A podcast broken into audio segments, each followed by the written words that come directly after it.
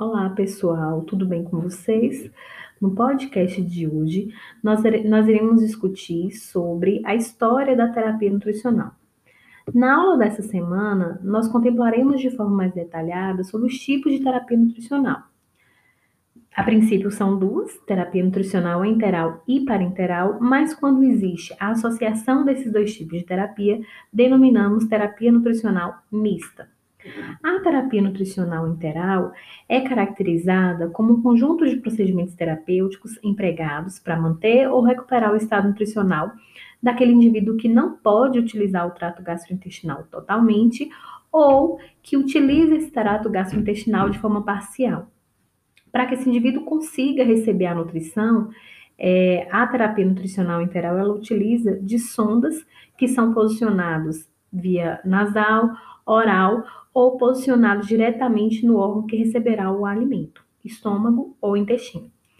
Esse paciente que recebe o suporte nutricional interal, ele recebe todos os nutrientes, é, macronutrientes, micronutrientes, através de uma via de acesso escolhida previamente pela equipe que assiste esse paciente, e o objetivo é que esse indivíduo utilize esse tipo de suporte temporariamente e posteriormente retome com a via oral de alimentação. No entanto, existem situações, alguns casos excepcionais, em que a terapia nutricional ela pode substituir definitivamente a nutrição oral. Falando um pouco da história desse tipo de suporte, é algo que, que foi proposto, né, a terapia nutricional interal ela foi proposta há bastante tempo. Cerca de 1500 anos antes de Cristo, os médicos egípcios da época, eles utilizavam de estratégias para nutrir o paciente. No entanto, é, no entanto, essa nutrição acontecia via retal.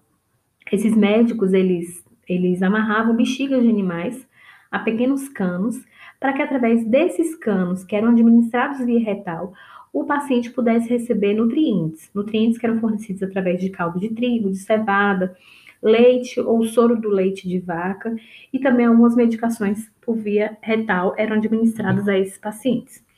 Posteriormente, essa via de alimentação retal foi condenada devido a um número aumentado de, de infecções e irritação na, na região retal e também os médicos da época alegavam que esse tipo de estratégia é, permitia que a absorção dos nutrientes fornecidos para esse paciente fosse insuficiente. Então, o paciente ele não era nutrido de forma adequada.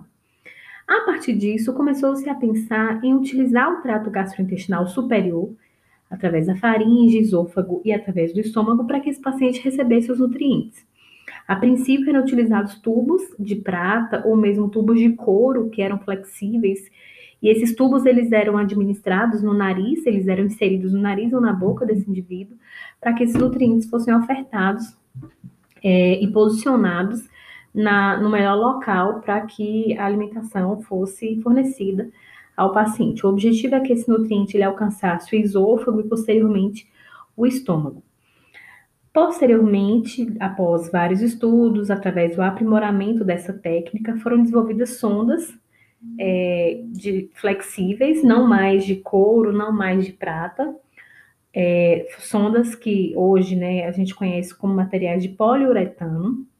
Essas sondas também é, deveriam ser posicionadas via oral ou via nasal, e através desse tipo de suporte, o paciente receberia os nutrientes é, nas quantidades necessárias, de forma a suprir as suas necessidades nutricionais. Hoje, a terapia nutricional interal está cada vez mais qualificada é, hoje conhece, é, conhece com mais precisão os tipos de nutrientes que esse paciente irá receber, as características desses nutrientes, a quantidade que o paciente precisa e a melhor via de acesso. Em relação à nutrição parenteral, a terapia nutricional parenteral é caracterizada por uma solução ou emulsão que é composta também dos nutrientes, carboidratos, proteínas lipídios, só que na forma mais simples. Então, nós iremos fornecer para esse paciente a glicose, que é a forma mais simples do carboidrato, o aminoácido, que é a forma mais simples da proteína, e os ácidos graxos, como a forma mais simples de lipídios.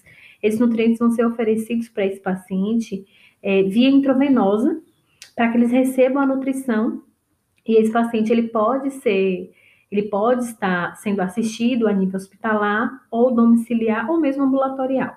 O intuito é justamente promover síntese, manutenção de tecidos, órgãos sistemas e permitir que esse paciente seja nutrido. Em relação à história da terapia nutricional interal, parenteral, desculpa, é, existia, isso aconteceu em torno de 1616, e através de estudos mais profundos da, dos pesquisadores da época, verificou-se que a, é, a, como funcionava a circulação sanguínea e a possibilidade de utilizar nutrientes na corrente sanguínea foi algo que chamou a atenção naquela época. Então, várias substâncias começaram a ser administradas via endovenosa, não só medicamentos, né, mas alimentos também, na sua forma mais simples. É, e inicialmente eram testados alguns tipos de substâncias, é, foram testadas é, substâncias como ópio, cerveja. Nesse momento também surgia um interesse maior para entender como funcionava a transfusão sanguínea, como funcionava esse, é, a administração desses nutrientes e onde esses nutrientes iriam ser, para onde esses nutrientes iriam ser direcionados.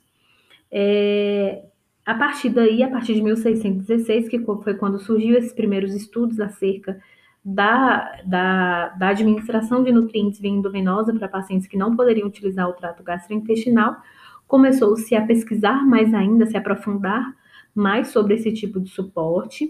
E em 1960 é, iniciou a utilização, foi quando realmente, quando, quando de fato a terapia nutricional parenteral começou a ser utilizada na prática clínica. Mas nesse momento, nesse primeiro momento, algumas dificuldades foram encontradas. Primeiramente, é, a primeira, o, a prime, o primeiro local é, de escolha para que esses nutrientes fossem administrados foram as veias periféricas. No entanto, as veias periféricas elas não suportam grande volume de líquidos por dia. Então, os pacientes normalmente que recebiam uma quantidade aumentada de líquidos via endovenosa eram pacientes que apresentavam complicações como flebite, que é inflamação nessas, nessas veias periféricas, trombose, e isso dificultava a administração dos nutrientes em outros momentos. Além disso, ainda nessa época, em 1960, não se conhecia com precisão é, sobre as características desses nutrientes, como eles deveriam ser elaborados, como eles deveriam ser formulados, armazenados, para que oferecessem o menor risco microbiológico, o menor risco para a saúde do paciente que recebia esse tipo de suporte.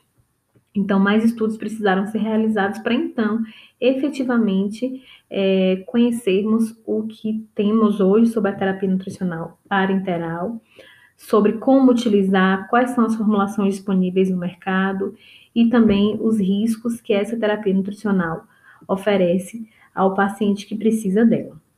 Então, na aula dessa semana, nós discutiremos em detalhes sobre os benefícios desse tipo de suporte, entenderemos as indicações, as contraindicações, é, tanto da terapia nutricional interal e parenteral, e também discutiremos o papel da equipe multiprofissional de terapia nutricional. Até a aula.